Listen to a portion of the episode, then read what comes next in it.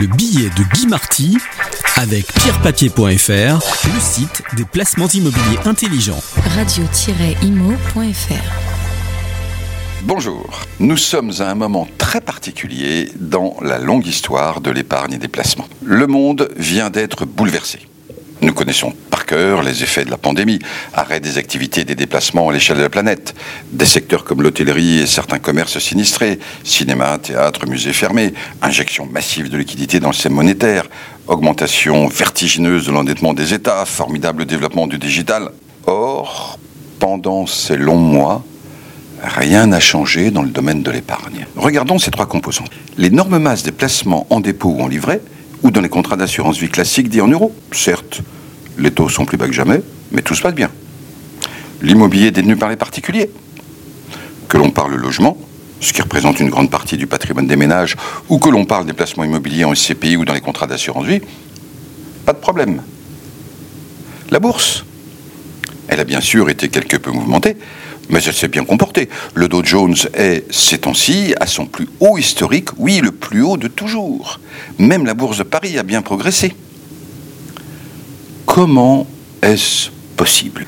Eh bien, nous sommes peut-être, juste maintenant, dans cet instant merveilleux que l'on appelle le calme avant la tempête. Nous savons que le monde va changer, que le redémarrage de l'économie sera vif à certains endroits et douloureux à d'autres que certaines productions vont être relocalisées, que les critères de respect de l'environnement, de baisse de production de carbone vont imposer de nouvelles façons d'organiser la vie économique, que le télétravail ne redeviendra pas marginal, que les États vont se débattre avec leur endettement, que le système monétaire mondial sera bien obligé d'évoluer. Il y aura du très positif, mais il y aura des secousses. Et rien ne se passerait sur le front de l'épargne. Les anciens avaient pour coutume de désigner un dieu ou une déesse pour chacune de leurs activités. Savez-vous quelle est la déesse de l'épargne? Dame surprise. Ces interventions sont brutales, soudaines, au moment où l'on s'y attend le moins, et jamais comme on aurait pu l'imaginer. Voici un exemple. En 1970, l'or n'avait fait que baisser depuis plus d'une vingtaine d'années. Il avait déjà perdu les trois quarts de sa valeur. Si l'on relit les économistes du début des années 70, l'or n'avait plus aucun avenir. Les textes sur les placements le qualifiaient de stérile. Banquiers et conseillers convainquaient leurs clients de s'en débarrasser. Et puis soudain le choc. Entre 72 et 82, sur 10 ans à peine, la valeur de l'or a été multipliée par 8. Inattendu. Qui en a profité? Autre exemple, dans l'autre sens. Pendant les années 80 et 90, toutes les bourses du monde ont progressé comme jamais. Imaginez, plus de 17% par an en moyenne pour celui qui réinvestissait les dividendes. Un placement plutôt sûr finalement, dont les hausses et les baisses rythmaient une progression ininterrompue. Un placement qui accueillait chaque jour de nouveaux voyageurs sur son navire.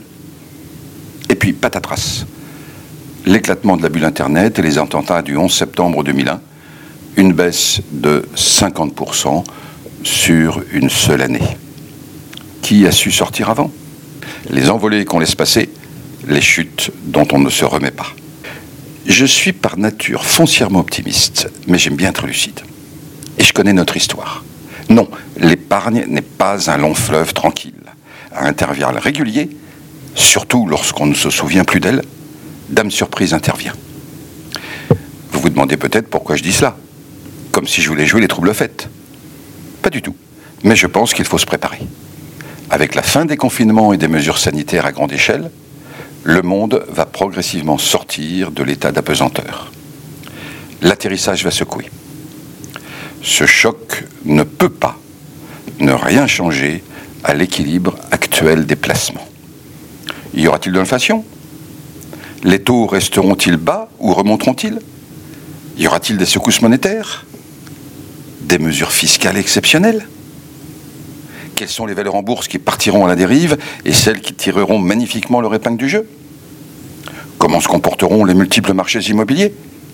Nous avons devant nous un inconnu d'une épaisseur exceptionnelle. Savoir qu'on ne sait pas, c'est, paraît-il, le début de la sagesse? Qui dit sagesse dit modestie. En matière de placement, la façon d'être modeste est de diversifier sa confiance ou sa vigilance.